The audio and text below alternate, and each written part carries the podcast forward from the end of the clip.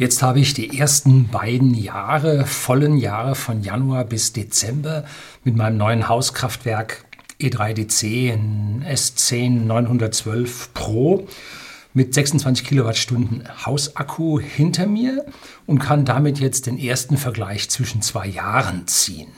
Warum ist das interessant? Nun, äh, nicht alle Jahre sind gleich. Nicht immer ist der Verbrauch im eigenen Haus gleich. Nicht immer ist der Sonnenertrag gleich. Und da können wir jetzt mal schauen, was es da so ein paar Unterschiede gibt und was das für Einflüsse dann auf die gesamten Kennwerte dieser Anlage, Autarkie, Eigenstromverbrauch und so hat. Dies ist jetzt ein weiteres Video in einer ganzen Reihe von Videos über diese E3DC-Anlagen. Wir haben nämlich in der Firma bereits seit 2015 eine Anlage laufen, eine S10, allerdings nicht Pro, aber auch nicht Mini, sondern die normale S10 mit nur 13 Kilowattstunden Akkumulator drin, also im kleinen. Nun, 2015 war die ganze Geschichte doch deutlich teurer. Und wir haben allerdings auf der Firma damals schon, weil die äh, Photovoltaikmodule schon deutlich preiswerter geworden waren, äh, 27 Kilowatt Peak auf dem Dach installiert gehabt in einer Süd-Südost-Ausrichtung, so ungefähr. Äh, ziemlich ideal, wenn es um den Jahresertrag geht, aber das Dach ist vergleichsweise flach mit 15 Grad. Nun, wir bei whisky.de, dem Versender hochwertigen Whiskys an privaten Endkunden in Deutschland, haben damals, als wir die Halle 2001 geplant hatten, äh, auf ein flacheres Dach Wert gelegt, damit ein Dachspitz oben nicht so hoch ist, dass da die Wärme nicht abhaut. Und für eine Zwischendecke wollten wir uns das Geld nicht ausgeben. Also da haben wir möglichst flach gebaut und damit kommen nun die Photovoltaikmodule dort sehr flach zum Einsatz und äh, haben damit nicht den optimalen Ertrag dort.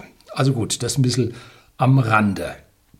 Ähm, erst dachte ich, dass wir bei whisky.de mit der Anlage nicht ins Plus kommen würden. Damals waren auch die Akkumulatoren noch ziemlich teuer. Ähm, wir haben ihn aber trotzdem angeschafft, weil wir hier am Südende vom Starnberger See äh, Stromausfälle haben. Ja, man hat uns die zweite Leitung äh, optimiert, wegoptimiert. Ja, nicht zu unseren Gunsten, sondern zu Gunsten des Versorgers Bayernwerk, ehemals E.ON Bayern oder so. Und jetzt haben wir nur noch eine Leitung, die läuft über der Erde. Und wenn es da im Herbst mal stürmt und schneit ähm, im Winter, dann bricht da die Leitung zusammen und dann haben wir mal äh, 17,5 Stunden am Stück keinen Strom gehabt, äh, 19 Stunden maximal in binnen 48 Stunden. Also hier ist es schon, das ist Diaspora, wir sind schon ganz weit draußen. Ne? Und da habe ich dann von der damaligen Anlage 10.000 Euro auf Notstrom gebucht. Warum ist das wichtig? Nun, wenn wir die ganzen Damen äh, im Verkauf sitzen haben und die ganze IT und das Marketing, wir haben da jetzt äh, ungefähr 20 Personen sitzen und wenn da Strom weg ist, tun die nichts. Ne? Können die nichts tun. Wir haben kein Papier mehr, was man da mal ablegen könnte, sortieren könnte oder so. Nichts. Und das kostet eine ganze Menge Geld. Und mit diesen vielen, vielen Stromausfällen hat sich das dann für uns gerechnet. Aber siehe da, seitdem wir diese Anlage nun zwei, drei Jahre in Betrieb hatten, hat man bei uns einen Teil der Leitung dann unter die Erde verlegt. Äh, und nun, und zwar die, wo es durch den Wald geht, wo dann die Äste drauf flogen und so. Äh, und seitdem ist es deutlich besser geworden. In 2020 hat man nur zweieinhalb Stunden Stromausfall. Um, nun hat sich das jetzt nicht rentiert. Seitdem ist der Strompreis um 30 Prozent gestiegen. Ja, schlimm, was man bei uns so auf uns ausschüttet. Ähm, und das konnte ich mir nun bei der Berechnung der Anlage, Rentabilitätsrechnung der Anlage, nun überhaupt nicht vorstellen. Nun, und jetzt ist auch ohne die Notstromfunktion die Anlage über die Lebensdauer jetzt schon im Plus. Ja, so schnell kann es gehen. Ne? Äh, vor allem, weil wir mit billigem Überschussstrom aus der großen PV-Anlage Strom für unsere beiden E-Autos laden. Ne? Da haben wir eine extra Wallbox von E3DC mit angeschlossen, die also genau den Überschuss dann immer ins Auto laden kann. Und da habe ich Ihnen hier unten mal etliche Videos über die Anlagen bei whisky.de und die Wallbox und auch die neue Wallbox von E3DC, die jetzt nicht mehr über einen CAN-Bus, sondern über Ethernet angebunden ist, habe ich Ihnen mal beides, äh, mal alles da zusammengestellt. Das ist schon eine Menge an Videos. Jetzt kommen wir zu meiner privaten Anlage auf unserem Wohnhaus, die, wie gesagt, jetzt zwei Jahre, zwei volle Jahre in Betrieb ist. Bleiben Sie dran.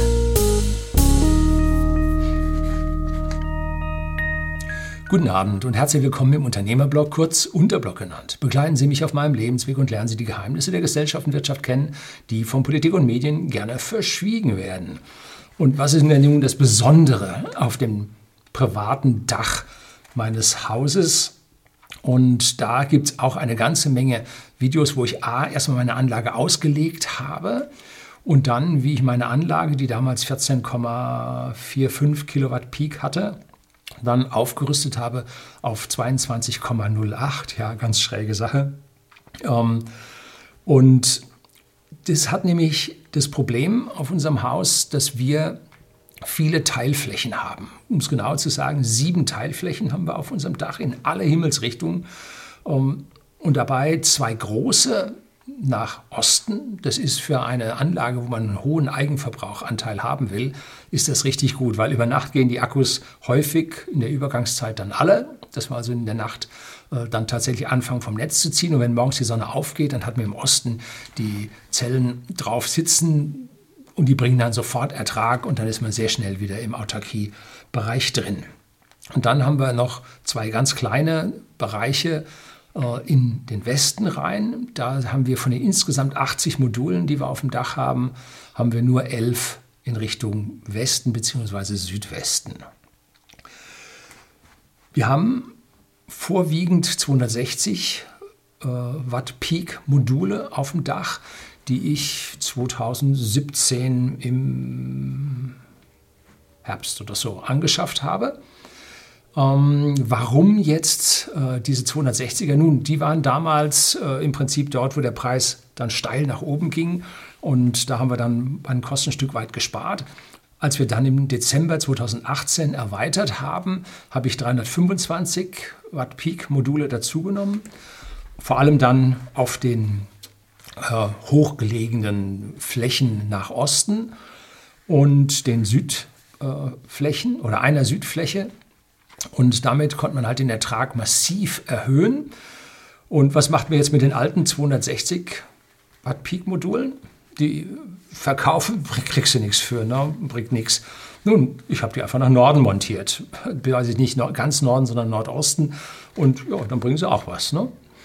So, da dürfen sie also jetzt noch den Rest ihrer Lebenszeit dann noch Ertrag bringen. Ich habe dann noch zwei alte 250 Watt Peak Module äh, montiert. Das waren nämlich Ersatzmodule von der Firma, wo ich ganz am Anfang 2015 mich noch nicht so wirklich getraut habe und gesagt habe, wenn jetzt der eine bald kaputt geht, dann musst du eine andere kaufen. Die hat eine andere Farbe auf dem Dach, das schaut doch nicht schön aus.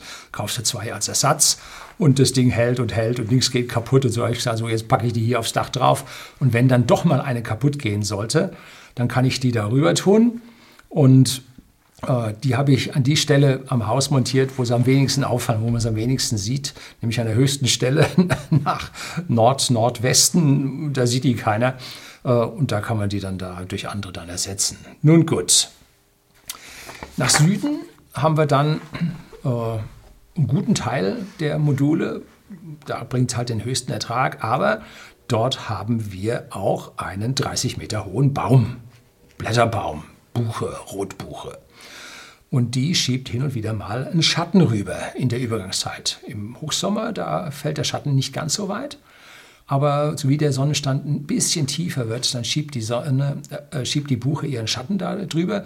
Und äh, das würde, ich weiß nicht, ob Sie den Vergleich mit dem Wasserschlauch kennen. Der Wasserschlauch sind die ganzen Photovoltaikmodule nacheinander. Und wenn nun auf, bei dem Wasserschlauch Sie an einer Stelle zudrücken, dann ist der gesamte Wasserdurchfluss gestört. Genauso, wenn Sie bei so einem Photovoltaik äh, String, wie man das nennt, nacheinander eine Zelle mit Schatten belegen, äh, alles zum Teufel. Ne? Wird das ganze Ding runtergedrückt. Es gibt da ein paar Ausnahmen. Es gibt da Ausgleichsdioden, die den ein bisschen rausblocken können, aber zu viele dürfen es auch nicht sein. So, und deswegen bin ich zu Optimieren gegangen von Solar Edge, die eine variable Spannung sogar liefern. Die fangen mit 350 Volt an, wenn so ein paar Module äh, gerade Sonne haben ähm, und steigen dann hoch bis zu 1000 Volt. Bloß meine Anlage, mein String ist, glaube ich, mit 42 Modulen in einem String hintereinander, ähm, komme ich nur auf 750 Volt und nicht auf die 1000. Irgendwie sowas. Doch, ich komme auf die 1000 im Hochsommer. Doch, ich bin drauf. Ja, so. Ähm, diese Optimierer nehmen also entweder das Modul raus aus dem String oder aber sie verändern die Spannung, bei dem das Modul läuft, die sogenannte Maximum Power Point, den man da erreicht. Ich habe mir extra Video komplett über Optimierer gedreht. Ähm, und das Besondere an diesen Solar Edge Optimierern ist, die fahren mit variabler Spannung. Das kann man nun an das E3DC-System nicht anschließen. Das kann sein Optimierer nur mit konstanter Spannung fahren. Und dafür habe ich dann äh, Tigo-Optimierer genommen. Die können also nun die Spannung nicht rauf und runter fahren, sondern die fahren mit konstanter Spannung, äh, können allerdings einzelne Module rausnehmen, sind vielleicht ein Prozent oder übers Jahr schlechter als die Solar Edge Optimierer. Und bevor Sie nachfragen, seit äh, 2017 nicht einer kaputt gegangen. War das 2017 oder habe ich das Ding nicht schon 2016 montiert? Ne, 2017 glaube ich. Ja, die Zeit läuft so schnell. So, ähm, was habe ich jetzt mit diesen Solar Edge Optimierern gemacht mit den Modulen? Nun, die gehen an einen Solar Edge Wechselrichter und mit diesem Wechselrichter gehe ich auf den analogen, also an den Wechselstromeingang von der E3DC-Anlage. Die hat nämlich mehrere Eingänge, diesen Wechselstromeingang, der eigentlich früher dazu gedacht war, dass man Generator anschließt. Ähm, wenn man irgendwo autark die Finca auf Mallorca betreibt, äh, wenn da also dann die Batterie leer ist in der Nacht, ähm, dann springt da der Diesel an und kann dann darüber einspeisen. Ähm, er hat aber auch zwei Eingänge äh, für äh, Photovoltaik-Strings. Und da habe ich nun auch meine beiden Ostflächen, meine beiden großen Ostflächen angeschlossen, sodass ich jetzt auf der Gleichstromseite mit der Photovoltaik 11 kW drauf habe und auf der Wechselstromseite habe ich auch 11 kW drauf. So, das Besondere an dem Solar, an dem äh, E3DC-System ist nun die sogenannte Tree-Link-Technologie da drin. Das ist total ausgefuchst gemacht. Wenn das Haus Wechselstrom benötigt, weil da irgendwie eine Waschmaschine läuft oder so, dann zieht er bevorzugt aus dem Wechselstromanschluss raus. Das heißt, was der Solar Edge Wechselrichter schon gewechselrichtet hat, gewechselrichtet hat, naja, ähm, das wird dann gleich verbraucht, soll ist dann das Haus versorgt, ähm, dann wird aus diesem Wechselstrom über den, einen Gleichrichter, ein Ladegerät, die Batterie geladen. Von den Photovoltaik, die direkt angeschlossen sind im Gleichstrom, ist mit Gleichstromwandlern, wird auch die Batterie geladen. Und wenn nun das Haus versorgt ist, die Batterie geladen ist und es bleibt noch was über, nun dann geht das erst ins Netz. Ich habe noch eine Besonderheit, ich habe noch eine Anlage dazwischen, eine Touristorsteuerung, die mir dann das warme Wasser äh, in der Heizung zusätzlich noch aufheizt, bevor es also den wirklich allerletzten Rest dann zum Versorger rausschiebt. Da möchte ich also so gut wie nichts raushaben, weil der ersparte Strom ist viel, viel günstiger für mich als das, was ich für die Einspeisung 11,3 Cent oder so noch bekomme. Nun, warum funktionieren diese beiden Anlagen so gut bei uns? Sowohl bei whisky.de, dem Versender hochwertigen Whiskys an privaten Endkunden in Deutschland und auch in Österreich, als auch bei mir äh, privat im Haus? Nun, weil wir bei beiden Installationen einen hohen Eigenverbrauch haben. Und das ist der wichtige Punkt. Es geht nicht mehr darum, Subventionen vom Staat zu kassieren, sondern einen hohen Eigenverbrauch zu ernten. Und der wird immer mit einem Akku optimal unterstützt, weil man die Erzeugung vom Verbrauch mit dem Akku zeitlich trennen kann. Man kann mit dem Akku jetzt nicht äh, drei Tage überbrücken oder den Winter überbrücken. Das ist alles Käse. Dieser Akku wird in der Regel äh, fast die gesamte Zeit äh, leer gefahren. Nur im Sommer, wenn hohe Erträge da sind, die Sonne sehr lange scheint, dann äh, kommt man über, äh, wird der Akku über die Nacht nicht leer. Ja? So. Ähm, in der Firma haben wir eine sehr große PV, nun, es gibt hier, die haben viel, viel größere, aber mit 27 Kilowatt Peak, eine vergleichsweise große PV mit einer kleinen Akkueinheit von 13 Kilowattstunden. So, 27 Kilowatt Peak zu 13 Kilowattstunden. Und wir laden allerdings noch E-Autos mit zusammen 180 Kilowattstunden Akku. Tesla Model S 100 und Model 3 Long Range. So, die laden wir noch im Sommer und in den Übergangszeiten und damit ist unser Akku weitaus größer in der Firma, als er jetzt hier den Anschein hat. Es bleiben vier Monate äh, von November bis Februar, wo es dann am Ende nicht reicht. So, Oktober und März, Übergangsfrist. So, mal reicht's, mal reicht's nicht. Ne? Ähm, dazu haben wir in der Firma noch 20 Arbeitende, Arbeitende, ja, Männlein und Weiblein, Weiblein und Männlein sitzen. Ähm, und äh, wir haben noch etliche Server laufen, auch wenn unsere Internetschichte natürlich in der Cloud ist, wir natürlich virtualisiert haben ohne Ende. Aber sie haben dann Firewall, ein Backup-Firewall, sie haben ein NAS, ein Backup-NAS, sie haben einen Hauptserver, Virtualisierungsserver, sie haben einen Datenbankserver. Also da ist noch eine ganze Menge an Servern am Laufen, die man nicht virtualisieren kann oder sollte. Und äh, wir heizen der Firma allerdings mit Gas. Von der Firma Montana gebe ich Ihnen hier mal einen Referral-Link, wenn Sie da Ihren Gas Lieferanten wechseln. Das ist ein Ökostrom-Provider hier aus der Gegend, der mit den Wasserkraftwerken äh, rund um München im Alpenvorland seine Verträge hat. Ähm, deshalb müssen wir dort äh, nicht heizen mit dem Strom. Ganz anders ist es zu Hause. Da brennt kein Feuer im Keller, ähm, beziehungsweise noch nicht mal im Haus. Weder im Keller eine Heizung noch im Wohnbereich irgendein Kachelofen oder ein Kamin. Null. Es brennt kein Feuer im Haus und wir heizen mit einer Grundwasserwärmepumpe. Das heißt, wir haben da einen Brunnen, 20 Meter tief. Äh, Wasser steht auf 11 Meter ungefähr und da holen wir das Wasser hoch, entnehmen Wärme von 12 Grad, hat das Grundwasser im Winter und dann entnehmen wir Wärme, dass es ungefähr noch 7 hat und schicken das dann wieder runter sodass der Grundwasserfluss nicht gestört wird. Um, aber wir aus dem Grundwasser die Wärme entnehmen können. Da habe ich mal ein ganz großen, langes Video über die physikalischen Grundlagen, wie man die Wärmepumpen ausrechnet und auslegt, habe ich hier auch mal gedreht.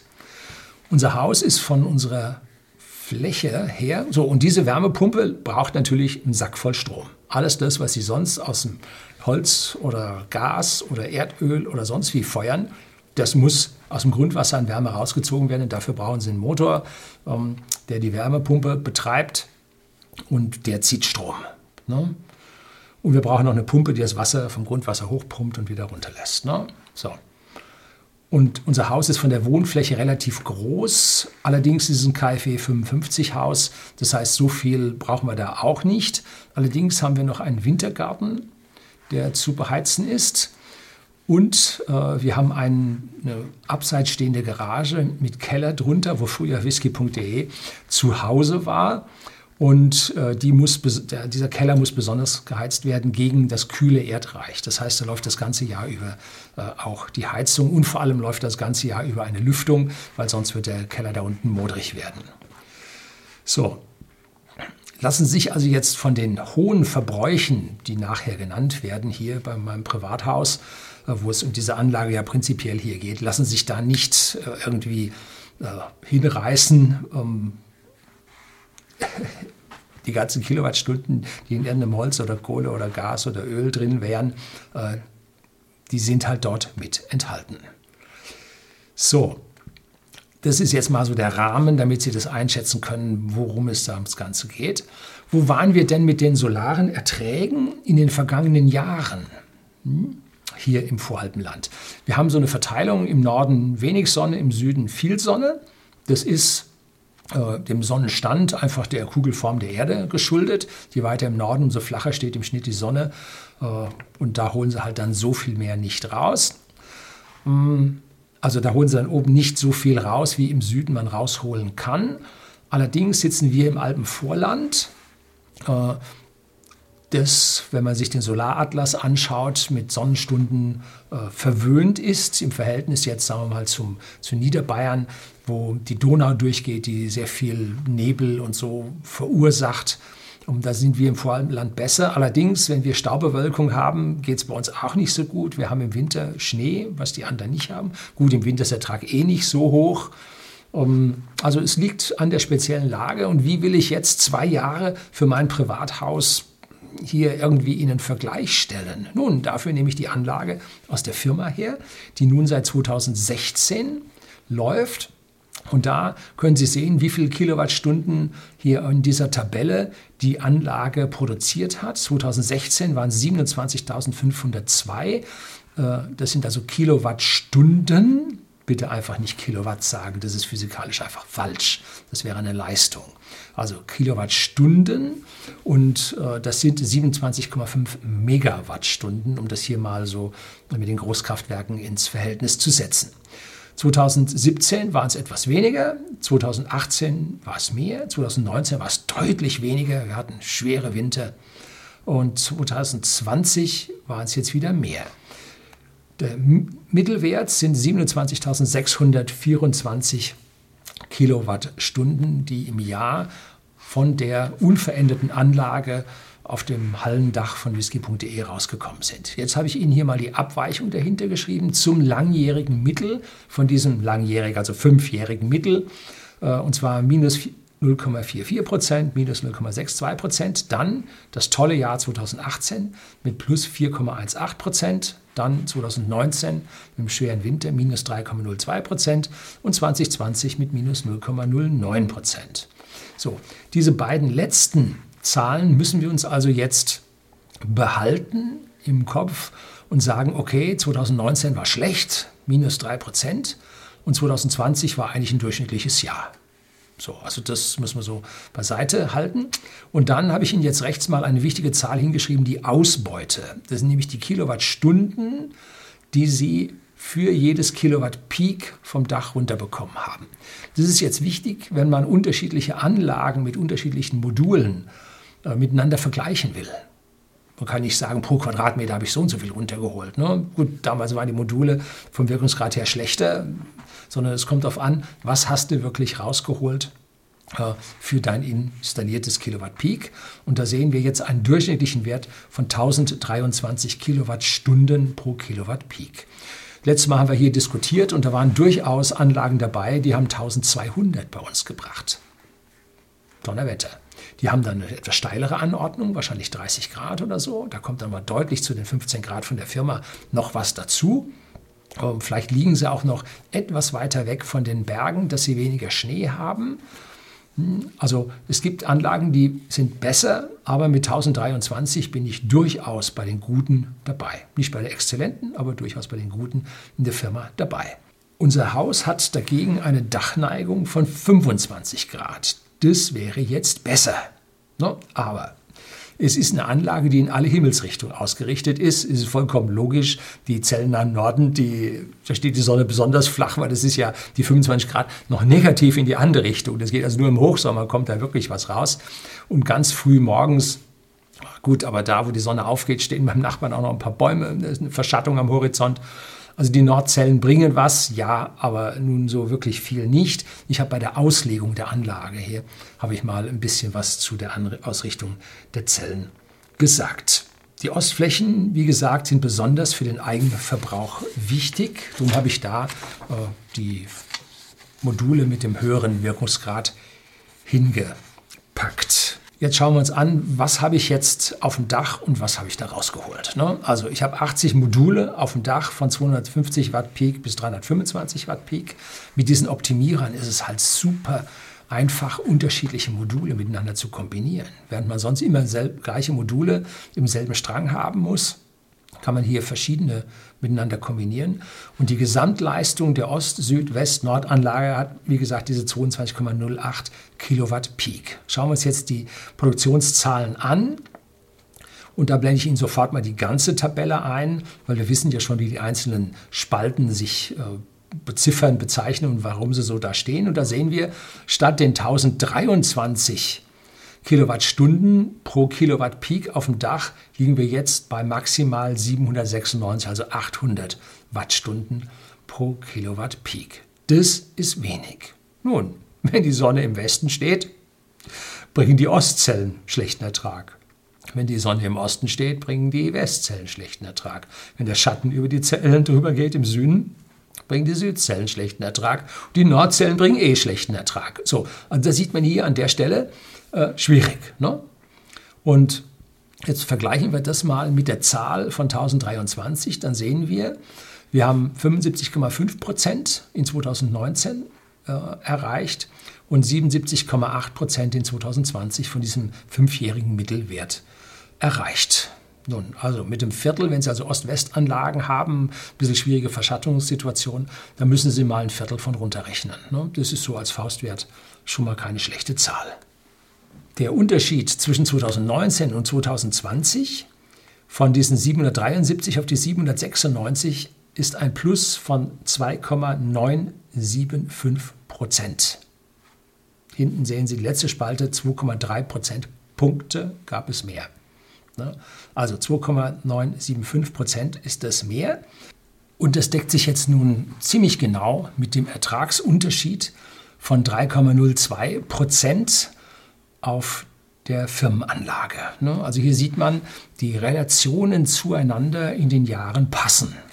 Also kann man die, die Wetterlage, die Anlagen sind also nur wenige Kilometer auseinander, ähm, kann man hier sehr schön von der einen Anlage auf die andere Anlage übertragen. Ne? So, und jetzt schauen wir uns mal die Zahlen im Detail an. Hier blende ich immer zwei Bilder ein. Ich hoffe, das kann man so vernünftig erkennen. Müssen Sie vielleicht das Bild ein bisschen vergrößern. Und da sehen Sie jetzt fürs Jahr 2019 oben von Januar bis Dezember äh, diese Monatssäulen stehen. Und die orangenen Säulen ist der Direktverbrauch. Das ist das, was wir vom Dach auf dem PV erzielen und sofort im Haus verbrauchen. So, das Grüne ist das, was die Batterie geladen wird. Wir sind also hier jetzt auf der Produktionsseite. Nachher äh, zeige ich Ihnen dann die Verbrauchsseite. Und das Grüne ist jetzt, was in die Batterie hineingeht. Und was da nicht mehr reingeht, das wird dann als hellblau in das Netz eingespeist. So, und die Summe der Produktion sehen Sie hier 17.063,67 Kilowattstunden. So, nun haben wir Wechselrichterverluste, so 1, 2, 3 Prozent. Und die sind im Direktverbrauch enthalten. Das ist dieses kleine schwarze i, was da noch dabei steht, damit diese Verluste hier tatsächlich auch berücksichtigt werden. Schauen wir uns jetzt das Jahr. Also sehr schön ist der Verlauf über die Jahreszeiten zu sehen und dass der Juni der höchste Monat war. Ähm, und äh, da sieht man dann darunter, dass da auch der Verbrauch höher war. Ich nehme an, damals äh, könnte es sein, dass es dort schon so warm war, dass die Klimaanlage im Haus lief. Wir können die Wärmepumpe rückwärts laufen lassen und dann kühlt sie das Haus. Ähm, könnte aber auch sein, dass da äh, ein paar äh, ja, Trocknungsarbeiten in unserem Keller da waren, haben wir damals was repariert. Also da haben wir, sehen Sie, wir haben einen höheren Verbrauch im Juni dann auch gehabt. Äh, ich habe da auch hin und wieder nochmal das Auto ein Stück geladen, kann also auch sein. So, aber sehr interessant sind zwei Dinge zu beobachten. Januar, Februar geht nichts, genauso wie November und Dezember. Klar, das ist der Winter, da ist dunkel, Photovoltaik gibt von Licht aus, geht nicht. Ne? So, dann sehen wir einen vergleichsweise äh, gleichen grünen Säulenteil von März bis Oktober. Das zeigt, dass der Akku voll wird, dass der Akku sauber durchläuft über die gesamte Jahreszeit, ne, über die gesamten acht Monate, wo es ordentlich Sonne gibt. Das heißt, die Anlage ist mit dem Akku eigentlich ziemlich gut ausgelegt. Ne. Wenn man jetzt den Akku mehr größer machen würde, könnte man nur im Februar dieses kleine blaue Stückchen, was wir einspeisen, das könnten wir noch nutzen, wenn der Akku größer wäre, ne, in der Übergangszeit. Und im Sommer, da speisen wir eh ein, um da jetzt äh, nochmal was anderes zu holen. Also das wird sich nicht mehr so richtig rechnen. Wird man dann sehen. So. Ähm, der Direktverbrauch waren 7.947 Kilowattstunden, die Batterie 4.504 Kilowattstunden geladen. Das ist nicht dasselbe wie das Entladen. Das ist nämlich noch das Ladegerätverlust ist noch mit dabei. Dann die Netzeinspeisung 4611. Dafür gibt es dann äh, rund 500 Euro, also 11,3 Cent pro Kilowattstunde äh, Erstattung. Äh, ja, und die Summe dann mit 17.063. Das ist die Produktion vom 2019. Jetzt schauen wir uns gleichzeitig dazu die Produktion von 2020 an. Und da sehen wir jetzt die 17.586, die wir schon kennen, weil das Jahr besser war.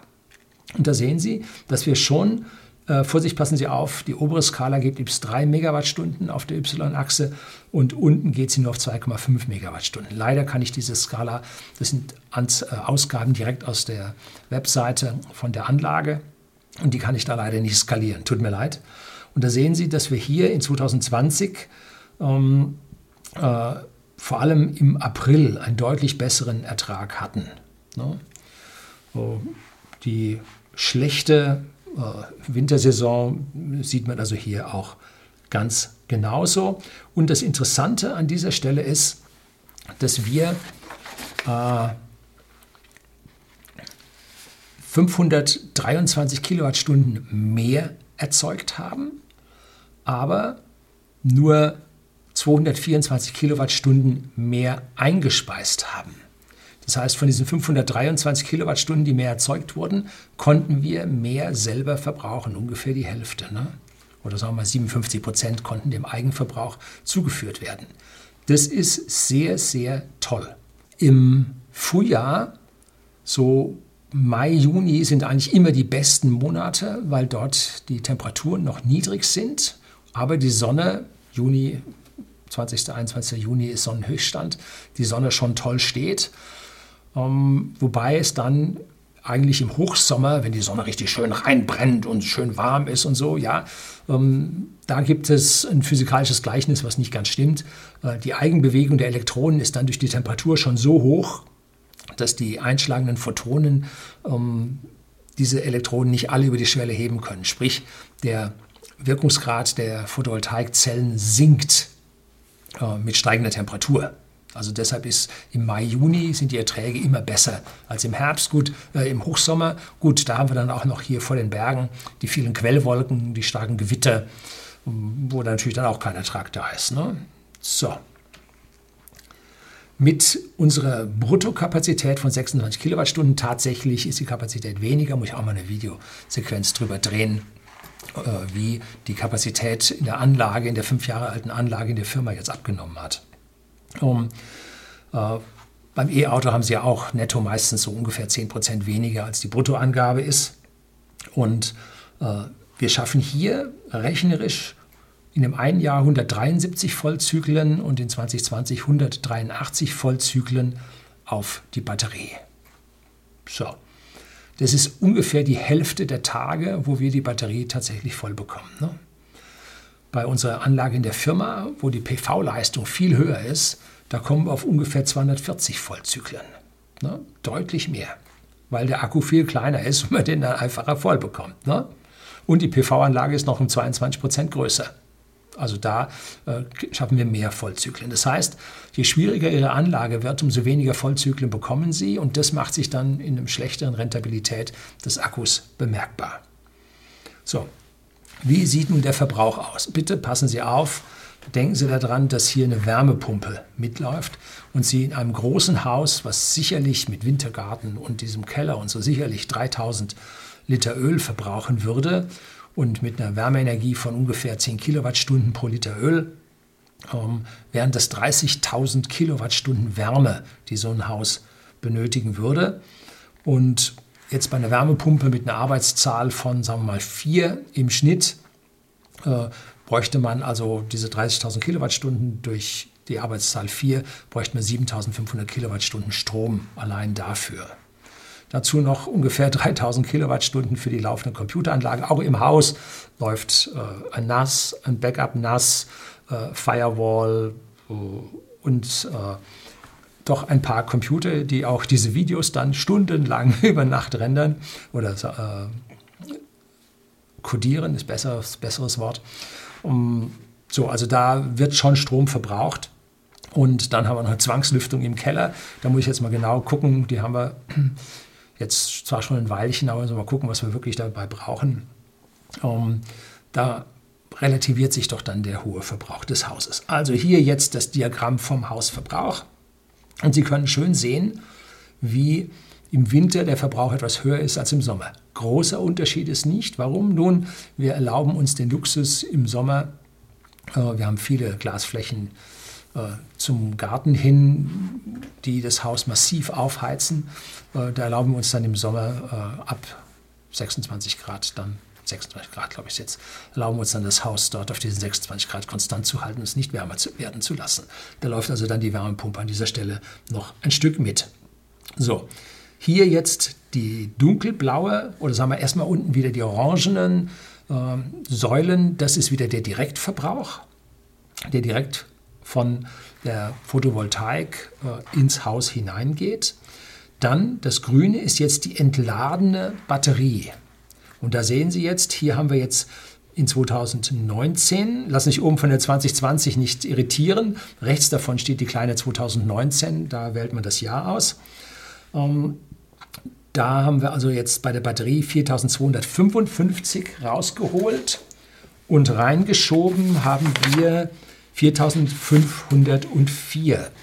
Das heißt, da haben wir einen Verlust von 3,5 Prozent in dieser Batterie drin. Das ist das Ladegerät. Ne? So, da sieht man dann darüber dann die dunkelblauen Säulen. Das ist das, was wir vom äh, Stromversorger dann importieren müssen oder reinziehen müssen. Da sehen wir, nur im Juni hat es fast gereicht, dass ein ganz kleines bisschen übergeblieben ist. So, jetzt vergleichen wir die ganze Geschichte mal. Achso, und dann äh, sehen wir rechts die 20.295 Hausverbrauch in 2019. Das ist eine Menge, ne? Das ist eine große Menge. So, aber das Tolle ist, schauen wir uns jetzt 2020 dazu an, dann sehen wir, dass wir nur noch 18.944 verbrauchen.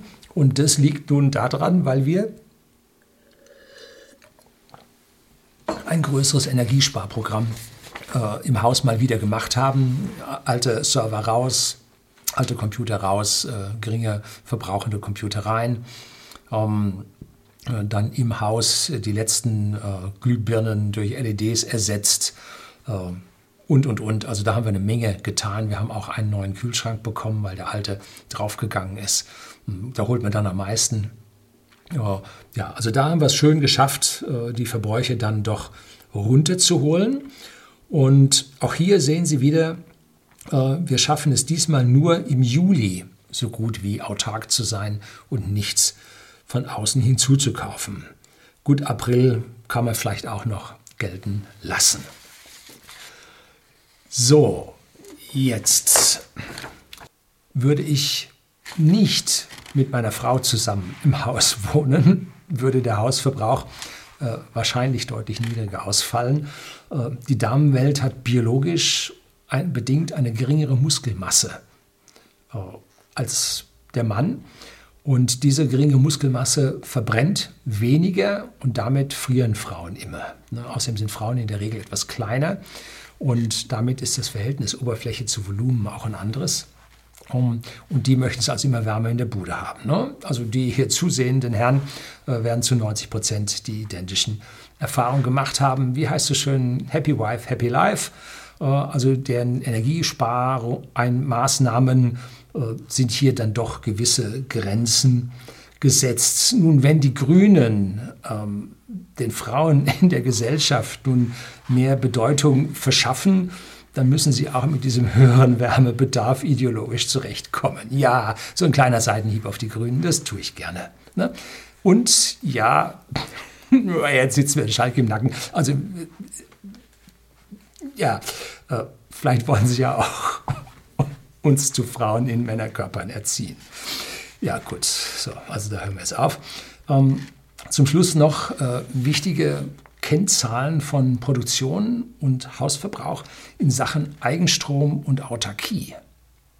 Hier sehen Sie jetzt also 2019 oben und 2020 unten. Der Eigenstrom lag bei 71 Prozent, das ist dieser grüne, dieses grüne Segment und die Netzeinspeisung bei 29 Prozent. Schauen wir direkt das Bild darunter an für 2020, dann sehen wir, dass der Eigenstrom von 71 auf 70 Prozent gesunken ist. Ja, warum? Ja, wir haben 3 Prozent besseren Solarertrag gehabt, haben den aber über die Batterie, die doch oft am Anschlag war, äh, nicht verbrauchen können und mussten einspeisen. Ne? Aber immerhin von den 3% mehr Ertrag haben wir einen Teil wenigstens verbrauchen können. Nein, na, so stimmt es nicht. Ähm, wir haben durch den Mehrertrag haben wir halt weniger prozentualen Eigenstrom. So, glaube ich, klingt es besser. Ne? Jetzt schauen wir uns den Hausverbrauch an. Der war 2019 eine Autarkie von 55 Prozent. Und da wir jetzt den Hausverbrauch äh, gesenkt haben, den Netzbezug von 9092 Kilowattstunden auf 7554 Kilowattstunden, also diese blauen Säulen im vorherigen Bild in Summe um 17 Prozent gesenkt haben, äh, ist nun die Autarkie von 55 Prozent auf 60 Prozent hochgestiegen. Tolle Sache. Ähm, irgendwo ein Limit bei der Autarkie. Viele sagen, ich möchte zu 100 Prozent autark sein. Ja, wenn sie zwischendrin mit Holz heizen, Gas heizen oder so, dann ja. Ähm, wenn sie alles über Strom und Photovoltaik machen müssen, nein, geht nicht. Sie haben halt die Winterzeit. Ne? Und da ist es besonders kalt, da brauchen sie mehr. So, also da schaffen Sie hier an dieser Stelle die Autarkie nicht. Also immer, wenn Sie diese Zahlen vergleichen, achten Sie darauf, Sie müssen die Gesamtbilanz Ihres Hauses rechnen, also alle Energie, die Sie diesem Haus dann zuführen. So, jetzt schauen wir uns das an. Ähm, was ich hier an Eigenstrom verwenden konnte, nämlich in 2019 die 11.203 und in 2020 die 11.390 Kilowattstunden.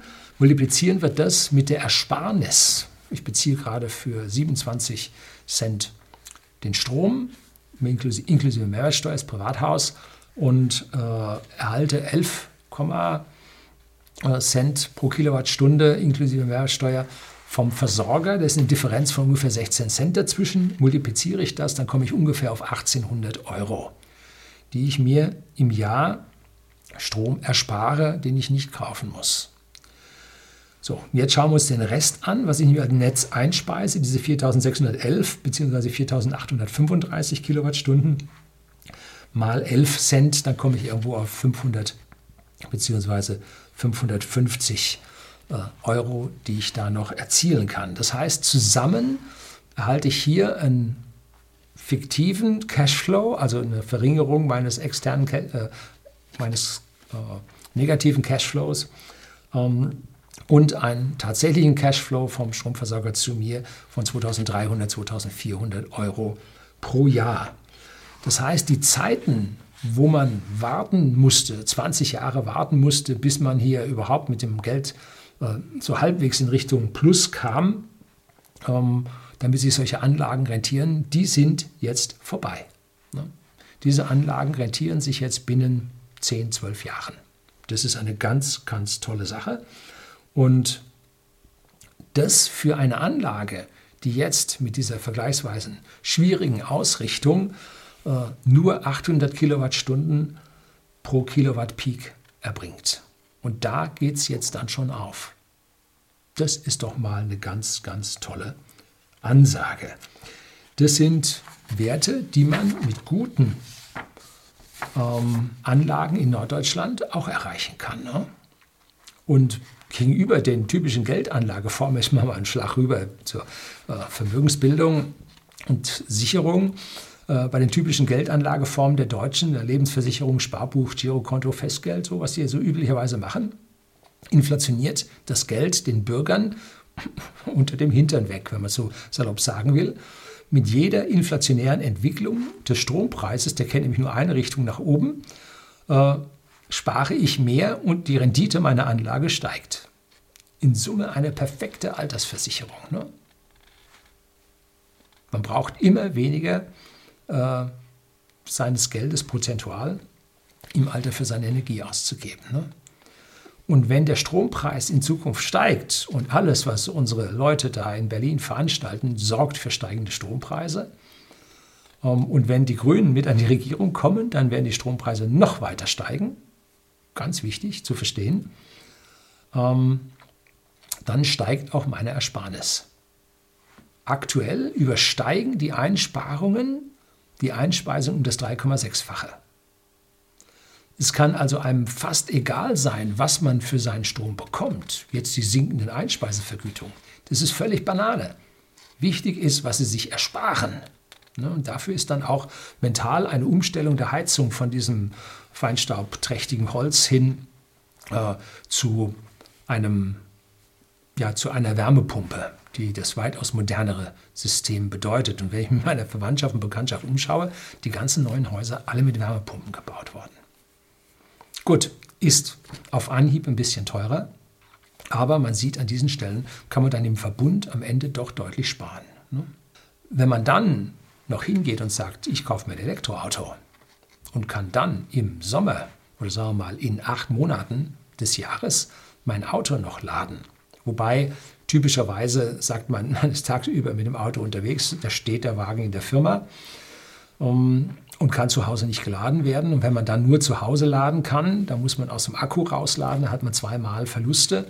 Da kommt man also dann auf, sagen wir mal, minus 5 bis minus 10 Prozent äh, beim Laden. Also ist auch nicht so schön, plus zusätzliche Zyklen auf der Anlage. Aber wenn man einen Zweitwagen hat, der Zweitwagen sollte auf jeden Fall ein Elektroauto sein. Kann auch Ihr Erstwagen sein, mit dem Sie in die Arbeit fahren. Dann müssen Sie halt einmal die Woche müssen Sie mit dem Zweitwagen in die Firma fahren und den anderen laden Sie zu Hause. Um, und andersrum. Ne? Kommen wir jetzt noch zu der wirtschaftlichen Auslegung von solchen Anlagen. Auch da habe ich zwei oder mindestens ein Video drüber gewählt, vielleicht zwei. Gebe ich Ihnen auch unten. Es wird eine riesige Liste an Videos, die ich Ihnen heute darunter packe. Vor fünf Jahren sprach man noch, und das hat der Professor Quaschnik in seinem Buch sehr schön hergeleitet, von einer wirtschaftlich guten Auslegung, wenn man seine Anlage eins zu eins zu eins auslegt. Uh, was ist jetzt das? Nun, da vergleichen wir Äpfel mit Birnen. Und zwar geht es um die Photovoltaikleistung auf dem Dach, diese Kilowatt Peak, dann um den Hausakku mit Kilowattstunden und den Hausverbrauch in Megawattstunden. Habe ich am Anfang erklärt, 1000 Kilowattstunden gibt eine Megawattstunde. Wenn Sie jetzt also ein Kilowatt Peak auf dem Dach haben, sollten Sie eine Kilowattstunde Akku dazu haben und eine Megawattstunde zu Hause verbrauchen.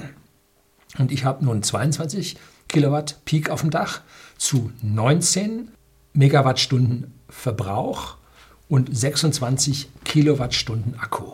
Also statt 1 zu 1 zu 1 habe ich 22, 19, 16, äh, 26. Das ist halbwegs glatt, aber die PV-Module sind billiger geworden, darum habe ich diese Zahl da höher gesetzt. Und der Akku ist auch billiger geworden, hat sich im Preis faktisch halbiert und konnte ich auch auf 26 Kilowattstunden hochnehmen. Aber im Prinzip habe ich diese 1 zu 1 zu 1 ungefähr gleich gelassen und deswegen geht das finanziell auch sauber auf. Wenn Sie die, die Akkumodule höher nehmen, mehr nehmen, dann werden Sie sie nicht mehr so gut auslasten können. Die in der Firma, diesen kleinen Akku, den lassen Sie total super aus. Der brummt da vor sich hin. Ich bin nun niemand, der auf diesen Autarkiegrad nun ideologisch besonders hohen Wert legt. Ähm, aber er stieg auch von 55 auf 60 Prozent. Wichtig für mich, wie gesagt, ähm, ist dagegen die Notstromfunktion der Anlage. Und dabei ist es wichtig, falls ich das jetzt richtig verstanden habe und andere Leute richtig interpretiert habe, in, eine, in dieses Gehäuse gehen drei Batteriemodule rein. Gibt dann äh, 19 Kilowatt, 19,5 Kilowattstunden Akku. Ich habe mir ein Zusatzgehäuse geholt und in, sowohl in den, das Hauptgerät nur zwei Module reingesetzt. Die haben dann in der Mitte sogar noch so einen Abstand, dass sie sich nicht aufheizen und länger halten. Und in das Zusatzmodul habe ich auch zwei Akkus reingetan. Jetzt hat das System zwei Batterieanschlüsse und mit diesen beiden Batterieanschlüssen kommt es auf seine Maximalbatterieleistung von 9 kW. Wenn Sie jetzt nur einen Batterieanschluss mit den dreien verwenden, dann kommen Sie meines Wissens nur auf 4,5 kW Batterieleistung. Aber wie gesagt, das müssen Sie noch mal genau prüfen. Weiß ich jetzt nicht so genau. Und wenn Sie nun auf zwei Batteriestränge das nun aufteilen, dann haben Sie auch äh, diese 9 kW Leistung im Notstrom Betrieb. Und das war ja für mich wichtig. Meine Wärmepumpe mit 2,3 kW sollte da ordentlich laufen. Wir möchten auch dann vielleicht mal in dieser Stunde, gerade wo der Strom ausfällt, auch kochen. Das heißt, der Herd hat da seine 5 kW, die er braucht. Also deshalb A, die Pro-Anlage, die nur 9 kW, in der Spitze 12 kW bringen kann, kurzfristig. Äh, und die normale SC-Anlage, die wir bei whisky.de in der Firma haben, äh, die kann nur 3 kW Batterieleistung im Notstromfall bringen. Hm. So. Ähm, seit ein paar Jahren kann man jetzt auch die alten S10-Anlagen mit einer Speicherreserve ausrüsten. Genauso wie die Pro-Anlagen. Und bei den Pro-Anlagen geht das bis 50 Prozent und höher nicht. Das liegt an diesen beiden Batteriesträngen. Und in der Übergangszeit bis zum Winter dann die, werden die Akkus nicht mehr wirklich voll. Und da stelle ich irgendwann dann im Oktober, je nach Witterung, stelle ich dann um auf eine Reserve von 50 Prozent. Habe ich über den ganzen Sommer über eine Reserve von 0 Prozent. Das heißt, fällt der Strom aus und gerade wäre der Akku leer. Wenn also in den Morgenstunden, morgens vorm Aufstehen der Strom ausfällt, dann ist das Haus halt tot. Um, aber dann erhöhe ich die äh, Reserve auf 50 Prozent von der Anlage.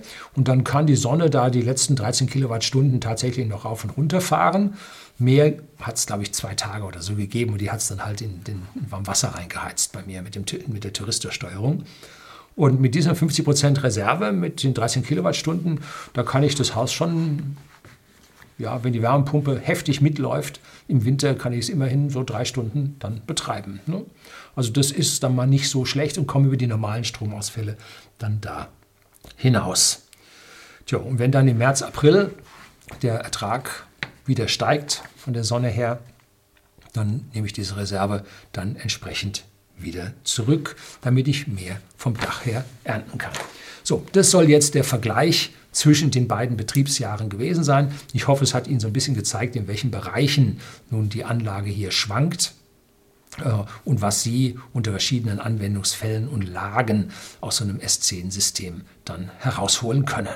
Ja, demnächst werde ich dann mal gucken, wie sich denn so die, der Speicher von den alten äh, Akkus in der S10 äh, normal äh, entwickelt haben die S10 Pro haben jetzt äh, LG-Module und vorher, glaube ich, waren es Panasonic-Module. Also da hat sich auch in den Modulen ein Stück weit geändert, dass diese Alterung der alten Anlagen nicht unbedingt vergleichbar ist mit der Alterung der neuen Anlagen. Da wissen wir noch nicht so wirklich, was da passiert. Aber wir kennen es ja von den Autos her, so weit geht es nicht runter. Und äh, wenn man nun an, sagt, die Anlage hätte 10% weniger Akkuleistung, das würde sie jetzt an der Stelle vielleicht in einem Monat oder zwei Monaten würde das sich irgendwie äh, bemerkbar machen. So, das soll es gewesen sein. Herzlichen Dank fürs Zuschauen.